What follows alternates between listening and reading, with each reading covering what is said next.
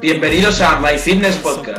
Aquí encontrarás todo lo que debes saber acerca de salud, entrenamiento, nutrición, desarrollo personal y mucho más.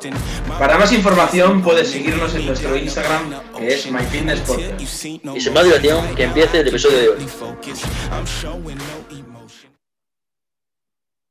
Bienvenidos a un nuevo episodio, bienvenidos a My Fitness Podcast. Antes de nada, comentaros, antes de empezar a hablar sobre el tema que vamos a tratar en el día de hoy, eh, deciros que yo ya acabo la selectividad. Eh, en el caso de Alberto, el pobre, la tiene la semana que viene. Entonces va a haber que esperar a, que Alberto la termine y que por fin vamos a tener los dos total libertad. En mi caso, como os digo, yo ya la tengo. Estoy muy contento ya.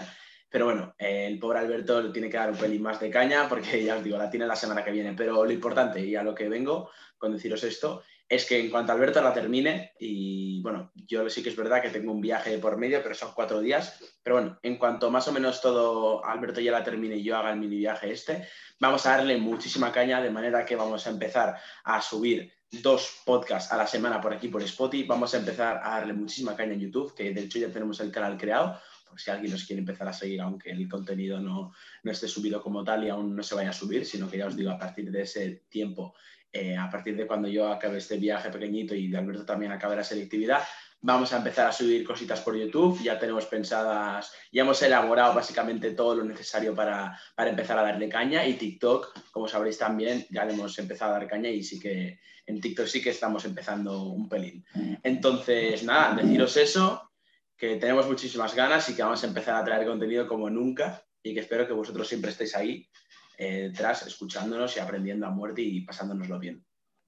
Entonces, si quieres... Sí, eso es, sí, sí.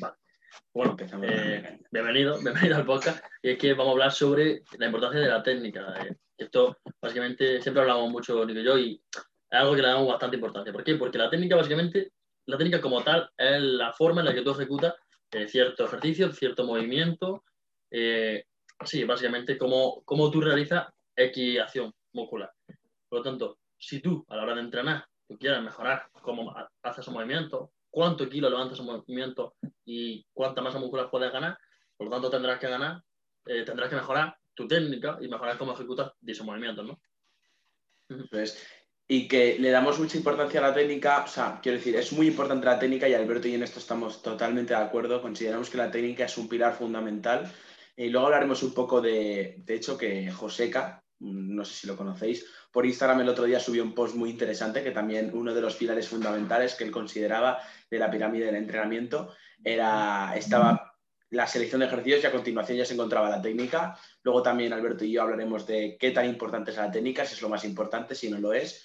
Pero bueno, ya os dejo claro, os digo de antemano que lo consideramos muy importante. Pero bueno, a lo, que, os iba a comentar es que la técnica, más allá de que, ojo, también es muy importante, eh, más allá de que nos proporciona mayor seguridad, al final si ejecutas bien un ejercicio, eh, te previenes de ciertas lesiones, quiero decir, vas a tener menos probabilidades de lesionarte, que quieras o no es algo muy importante, porque esto le damos muy poca importancia, pero claro, luego te lesionas y ya no hace gracia y te tienes que estar X tiempo, semanas, meses sin poder entrenar y claro. Eh, no, eso no le gusta a nadie y sobre todo a personas que nos gusta entrenar como a nosotros y que los que nos estáis escuchando. Y bueno, lo que decía, eh, más importante que eso incluso, bueno, no, más importante que eso no, porque la seguridad es lo primero, pero bueno, algo también muy importante de la ejecución es que al final, eh, si nosotros estamos haciendo una buena técnica, si nosotros estamos ejecutando bien un ejercicio, estaremos enfatizando mucho más, estaremos dando un mayor estímulo al grupo muscular objetivo. ¿Qué es esto del grupo muscular objetivo? Vamos a poner eh, el ejemplo de una sentadilla. En una sentadilla, si tú estás ejecutando muy bien el patrón de movimiento, si estás haciendo una buena técnica la sentadilla, lo más normal y el objetivo principal de una sentadilla es que el mayor estímulo se lo lleve el cuádriceps, aparte de otros grupos musculares, porque al final es un ejercicio compuesto, multiarticular y se van a ver involucrados muchos grupos musculares. Pero eh, si realizas una buena técnica la sentadilla, la mayor parte del estímulo se la va a llevar el cuádriceps, porque es al final el grupo muscular objetivo. Entonces, eso al final es lo importante de la técnica. Esto se puede extrapolar a la sentadilla como a cualquier ejercicio. Si buscas en X ejercicio eh, enfatizar, si seleccionas un ejercicio, al final lo seleccionas porque dentro de los distintos grupos musculares que tú quieres trabajar, que quieres que te crezcan, pues eh, coges, seleccionas esos, ejercicios convenientes para eh, enfatizar, para trabajar ese grupo muscular. Pero una vez lo seleccionas, después de la selección de ejercicios, tienes que hacer una buena técnica para que realmente esos ejercicios sean buenos y aparte, obviamente, el grado de esfuerzo que siempre tiene que ir de la mano. No sé si me he explicado. Sí, sí, sí. Al fin y al cabo, la técnica, la unidad mínima de entrenamiento, bueno, la unidad mínima de entrenamiento es la repetición, ¿no? Pero cómo de buena una repetición determina, al fin y al cabo, a grande escala, cómo es tu resultado. Es decir, la unidad mínima es una repetición y dependiendo de cómo hagas esa repetición y cómo hagas cada una de las repeticiones del entrenamiento, tendrá unos resultados u otros. Es decir, esto, como ya lo he comentado alguna vez, esto lo vi en un vídeo de Joe que me encanta y siempre lo sabéis, soy muy pesado con Joe pero me gusta mucho. Y como, como estoy diciendo, la unidad mínima de entrenamiento es una repetición. Pero ¿qué pasa si en vez de hacer una repetición, haces media repetición y tú la cuentas como una repetición? Entonces conseguirás la mitad de los resultados. Es decir, esto Joe Bennett lo explica súper bien. No es algo que lo explique a modo científico, para que lo entienda todo el mundo, sino a nivel cualitativo.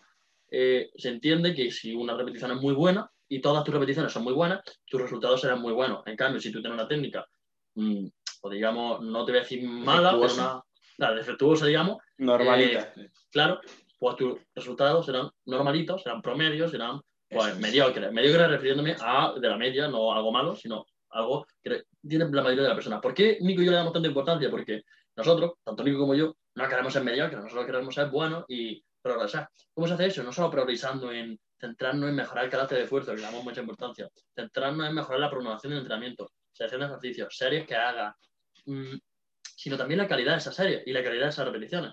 Si tú haces una serie y dices, Buah, he hecho 20 repeticiones, pero realmente esas 20 repeticiones son repeticiones mediocres y podría haber hecho quizás 12 o quizás 8 muy, muy bien hechas, pues quizás te merezca mucho más la pena eh, lo, segundo. No sé tú, único ¿qué, ¿qué opinas sobre esto? Eso es. Y aparte de la, de la, propia calidad del movimiento, algo muy importante en la técnica, que yo también es algo que soy muy estricto con mi propio entrenamiento y cada vez que ejecuto una serie, es estandarizar el movimiento. ¿Y qué significa tener una técnica estandarizada, ¿qué significa estandarizar el movimiento? Significa que cada una de las repeticiones tienen que ser igual, las tienes que hacer de la misma manera y lo único que tiene que cambiar de la primera repetición de la serie a la última es la velocidad de, esa propia de la propia serie. ¿Qué quiere decir esto? Obviamente la primera repetición va a ser una repetición de normal, va a depender de la carga obviamente, del rango de repeticiones en el que te muevas, pero de normal va a ser rápida dentro de lo que cabe, pero obviamente esa velocidad va a ir disminuyendo, va a ir disminuyendo paulatinamente a medida que vayan pasando las repeticiones de la serie. Entonces, de la primera repetición, pongamos una serie, me alimento, de press banca, press de banca, eh, y es una, una, repetición, hay una serie, perdonar, a seis repeticiones.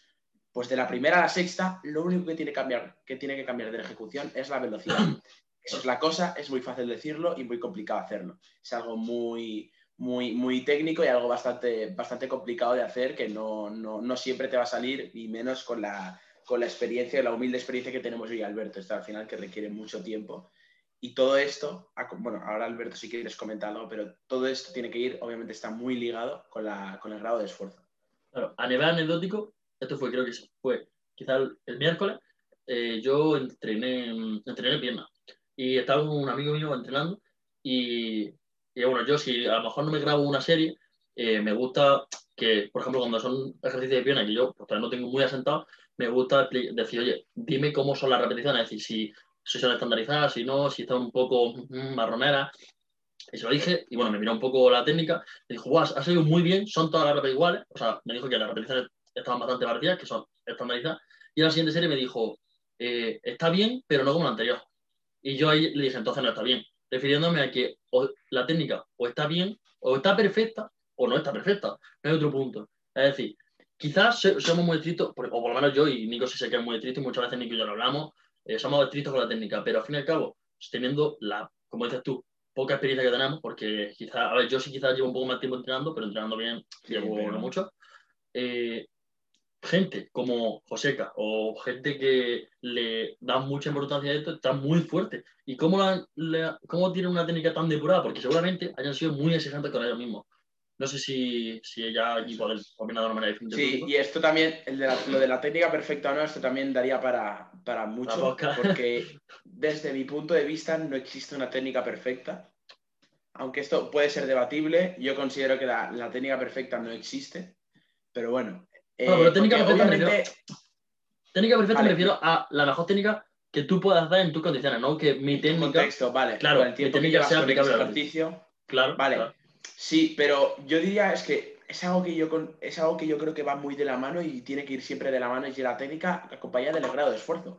Porque tú la técnica la puedes hacer, no es tan complicado hacerla bien sin llevarla al otro nivel. O sea, sin llevarla a otro nivel, en, o sea, en el sentido de un grado de esfuerzo elevado. Porque tú hacer una buena técnica a RIR 3, a RIR 4, pues es relativamente sencillo. Pero tú hacer una técnica buena en un patrón. En la última repetición en, la en las dos, tres últimas repeticiones en un patrón compuesto, o sea, en un ejercicio multiarticular, como puede ser, os he dicho el caso de una sentadilla o puede ser un peso muerto, un remo con barra, ahí sí que ya se complica la cosa y eso es realmente complicado. Y como diría, ahora voy a poner yo también el ejemplo de Joe Bennett, también, eh, nunca, él siempre lo ha dicho, y mira que él es un entrenador, vamos, muy, muy, muy top y que hemos comentado alguna, más de alguna vez, que lleva gente, ha llevado a gente del Mister Olimpia. Y a día de hoy lleva a gente del Mister Olimpia, culturistas. Entonces, él mismo, con toda la experiencia que tiene, o sea, entrenando él por su propia cuenta y también teniendo atletas muy, muy tops, él dice que nunca ha visto a una persona haciendo una técnica perfecta y a la vez lleva, haciendo grados de esfuerzos súper elevados. Porque alguna serie, si tienes mucha experiencia y si llevas muchos años entrenando, alguna serie puede ser que te pase pero es algo bastante puntual. Entonces, el objetivo, como ha dicho Alberto antes, es ser lo más estrictos posibles y al final te tomas esto en serio si es lo que te gusta y si quieres ser bueno realmente en esto y quieres maximizar los resultados, que tus resultados sean bastante, bastante grandes, eh, pues eso, tienes que ser muy estricto contigo mismo y tienes que tener en cuenta esto y que la técnica va ligada con el grado de esfuerzo, sin ningún lugar a dudas. y esto también lo ligaría con, por ejemplo, la gente principiante. No sé tú, a lo mejor, Nico, pero por ejemplo, eh, la gente principiante, es bastante normal, la técnica no la nosotros la técnica no la tenemos depurada, para la gente principiante aún menos, por el hecho de que por nunca han realizado ese movimiento. ahí entraríamos en otra cosa porque yo considero que soy principiante. bueno, principiante me refiero a novatos, que nunca hayan tocado Vale, eso sí, vale. Gente que no haya hecho nunca nada y tú dices, vamos a hacer un pre-banca o vamos a hacer un ejercicio como sentadilla. Pues claro, esas personas le tienen que dar mucha importancia a la técnica desde el principio. Quizás, sí, eh, esto lo hablamos una vez con Marco, eh, si no me equivoco, y lo relaciono con el tema de la economía o tema de redes sociales, sobre calidad y cantidad. Quizás a lo mejor no puede ser excesivamente estricto con una persona novata y decirle que eh, haga menos series pero con menos calidad, porque hay veces que en principiante es mejor cantidad que calidad, en cierta manera, porque no puedes mejorar la técnica de un momento a otro. Por lo tanto, para que se vayan acostumbrando, sí. Pero bueno, refiriéndome a esto, ¿a qué me refiero? Que, por ejemplo, si tú, por ejemplo, eh, la gente que entrena en mi parque o, o lo que sea, empiezan a entrenar, a mí me gusta que quizá ellos sepan que la técnica no la están haciendo, no, no metiéndome con ellos, sino refiriéndome de que ni yo, ni probablemente ellos, estamos haciendo la técnica tan bien como deberíamos.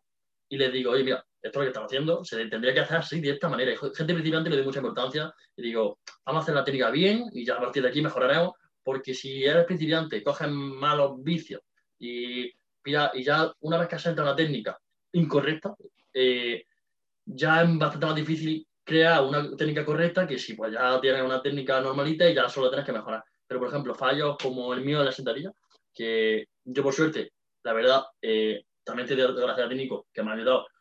Eh, tanto como a mí me gusta saber de sentadilla y de aprender sobre movimiento, y también tengo a Nico, que Nico, que la cosa que yo hago mal, no a nivel de quejarse ni nada, sino porque él sabe que yo quiero mejorar, me lo dice, como me dice, oye, tienes que hacer no sé qué, no sé cuánto. Yo por, suerte, para yo por suerte, claro, he tenido un contexto y también Mm, yo a mí mismo me intento mejorar la técnica poco a poco. Pero ¿qué pasa si no hubiese subido ninguna serie a Instagram? O nunca lo hubiese dicho a Nico, oye Nico, ¿me puedes ayudar una cosa? Quizás mi técnica no sea tan buena como la, que no es buena, pero no sería tan buena como la que tengo ahora. Seguramente sea muchísimo peor y no lo dudo. Muy bien hablado, muy bien hablado. Es lo que tú comentabas a nivel, a nivel mental, eh, el hecho de ser consciente de que eh, tu técnica no es a día de hoy lo buena que debería ser, o al menos a día de hoy no lo es buena, pero sabes que tienes que mejorar mucho y tienes en mente eso, ¿no? Pues de que te queda mucho trabajo por delante, no solo en un aspecto técnico, sino en mil cosas, pero bueno, estamos hablando de la técnica, entonces eh, eso, tener en cuenta eso, que, la técnica es algo que lleva mucho tiempo, al igual que muchísimas otras cosas, pero que, que, a día de hoy ni tanto Alberto ni como yo estamos ejecutando todos los ejercicios que hacemos dentro de nuestra selección de ejercicios no lo estamos haciendo perfecto para nada. Ni más sí, sí, al fin y al cabo, tenemos 18, bueno, tú, Nico, todavía no tienes 18 años, me equivoco, pero tenemos, somos muy jóvenes, somos muy jóvenes, o sea, tenemos 18 años y la mayoría de la gente, por ejemplo, que nos escucha son bastante jóvenes, eh, somos, somos gente que somos o bien adolescentes o bien gente que no supera los 30 y tantos años. la mayoría. Hmm. Eh, por lo tanto, nos queda gran parte de nuestra vida, tanto como atleta, como persona normal, para mejorar nuestras series, para mejorar nuestra vida en general. Porque, por ejemplo, gente que a lo mejor le guste el fútbol, eh, a ti, por ejemplo, Nico, te gusta, eh, ningún futbolista mete un tiro igual. Aunque tú le digas, intenta tirar dos tiros exactamente iguales. Es muy difícil que eso se haga, por lo mismo con las repeticiones, ¿no? A no ser que sea Messi. Sí. sí, que es complicado, totalmente, eso es. Que un debate que quería abrir, que se me ha ocurrido ahora y que puede estar guay, también en relación con la técnica, que hemos estado también antes hablando de, eh, bueno, la cierta relación, algo que va de la mano con la técnica es el grado de esfuerzo, pero algo también que va de la mano con la técnica es el aumento de kilos en la barra, ¿vale? El aumento de, eh, de carga externa. Entonces, tú, Alberto, tío, me gustaría saber tu opinión, luego yo también te comento la mía. ¿Tú qué opinas de, por ejemplo, en un periodo de tiempo en el que tú realizas una nueva selección de ejercicios dentro de lo que cabe, eh, o tu entrenador te dice que hay que cambiar ciertas directrices, por ejemplo, una sentadilla?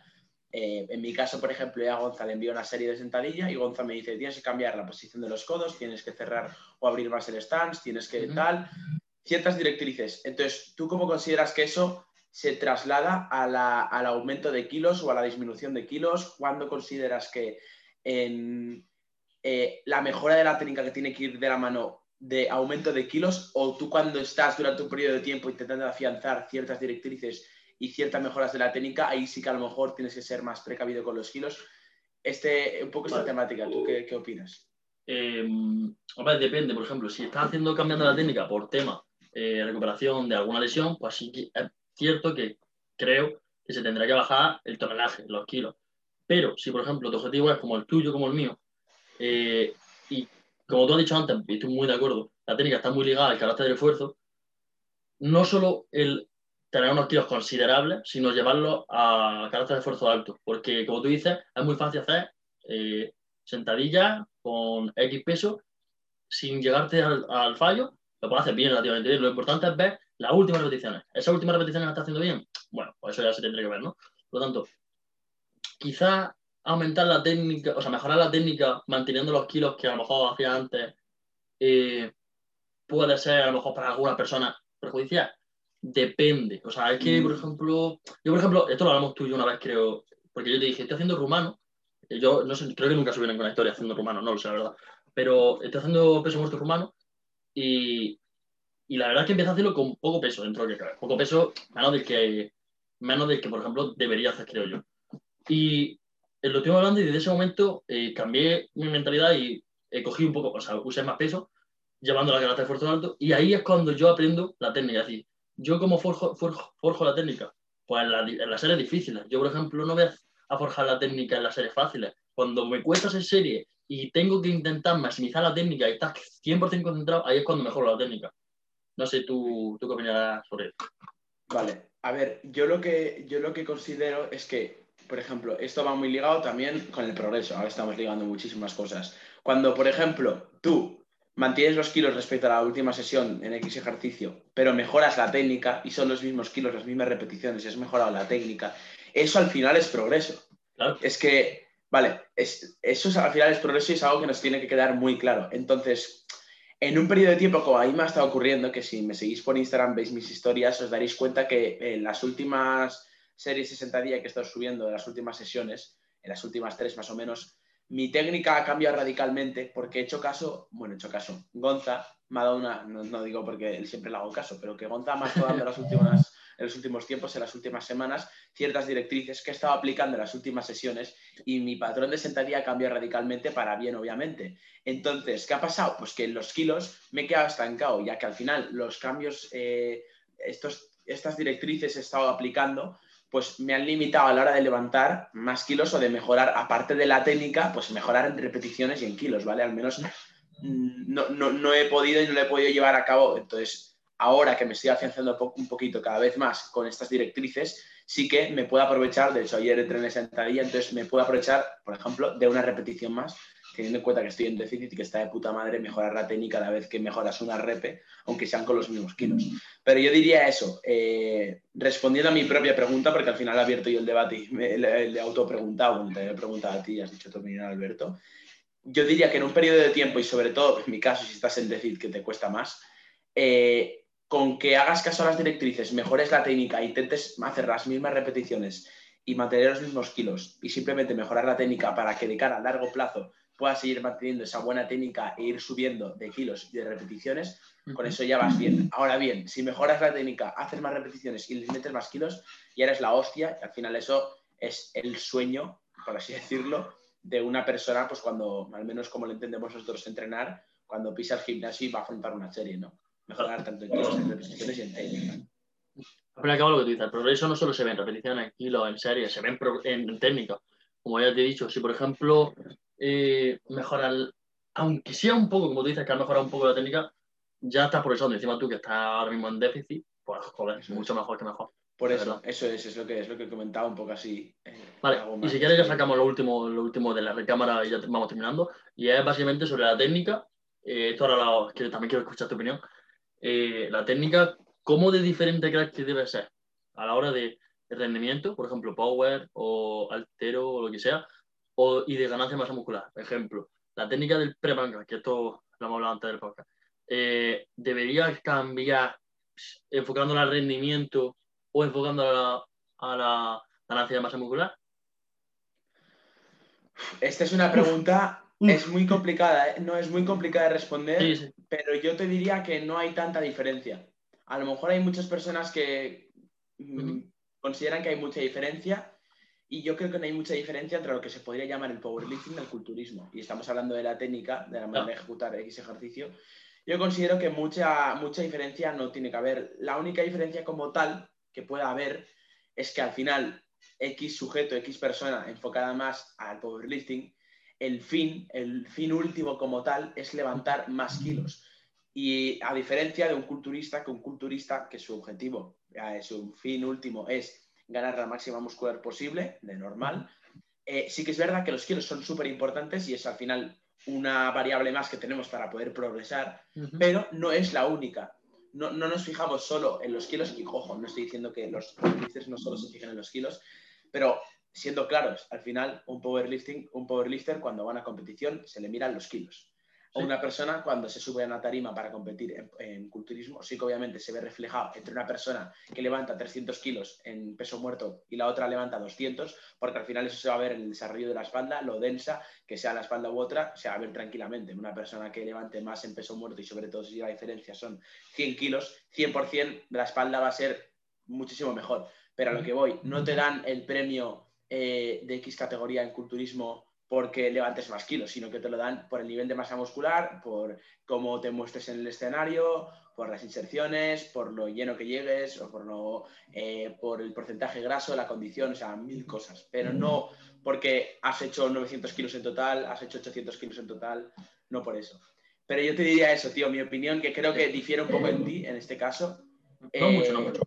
No mucho. Bueno, yo diría que es bastante parecido, una, se, parece más de lo que las personas se piensan eh, un powerlifter a un, a un culturista. Sí, a ver, quizá, claramente, claramente tiene que haber diferencias, no muy grandes.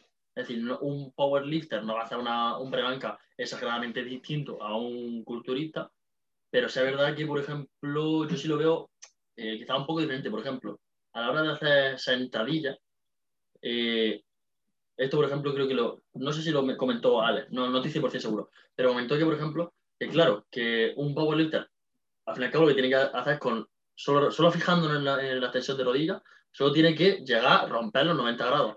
Sin embargo, quizá a un culturista no le interese solo romper los 90 grados. Le interesa quizás bajar un pelín más. Claro, refiriéndonos ya a un montón de variables, pero son cambios mínimos que no son muy diferentes, pero sí hay una pequeña diferencia. Es decir, no son exactamente iguales. Eso es lo que me gustaría eh, comentar. igual que, por ejemplo, el arco lumbar, que va a hacer, por ejemplo, coño, te digo a alguien tipo Beto o Ramón Pascual, que mete un arco lumbar, no, no exagerado, pero bastante pronunciado, eh, no, va a hacer, no va a ser el mismo que va a hacer, eh, que se gusta, no por nada, sino porque son diferentes, pero bueno, tampoco es algo que diga que, que está haciendo un ejercicio completamente diferente, sino que son bueno, distintas. Lumbar sería... Claro, son, no, son pequeños cambios que tampoco van a hacer una diferencia brutal, pero bueno, eh, eso es lo que a mí me ah, Obviamente, en el caso de un powerlifter, si tú le das la opción a poder levantar más kilos, eh, sacrificando entre comillas el room, el, recorrido, pues obviamente lo que va a aceptarlo. Y en cambio un culturista a lo mejor no es interesante porque se va a dejar masa muscular por el camino. Estoy totalmente de acuerdo contigo en ese aspecto, eso es. Sí, yo creo que si juntamos, unimos las, dos, las dos vertientes, las dos cosillas que hemos comentado, pues a lo mejor sería la respuesta no idónea, a lo mejor, pero bueno, nuestra opinión al final, que es lo que al final nosotros intentamos expresar, transmitiros en los, en los podcasts y que no tenemos la, la razón ni la verdad por delante, simplemente damos nuestra opinión y lo que bajo nuestra humilde experiencia, como he comentado al principio, pues hemos podido comprar y pues también vemos a gente que lleva muchos años en esto y que está muy fuerte y también los escuchamos, que es lo más importante. Entonces, dicho esto, eh, dejamos por aquí el episodio de hoy. Espero que os haya gustado, espero que os hayáis pasado bien, espero que hayáis aprendido y nos vemos en la próxima. Estar atentos que se vienen más de un podcast a la semana, se vienen dos y vamos a darle muchísima caña con el contenido vamos a darle caña a muerto. Así que nos vemos. Chao, chao. Adiós.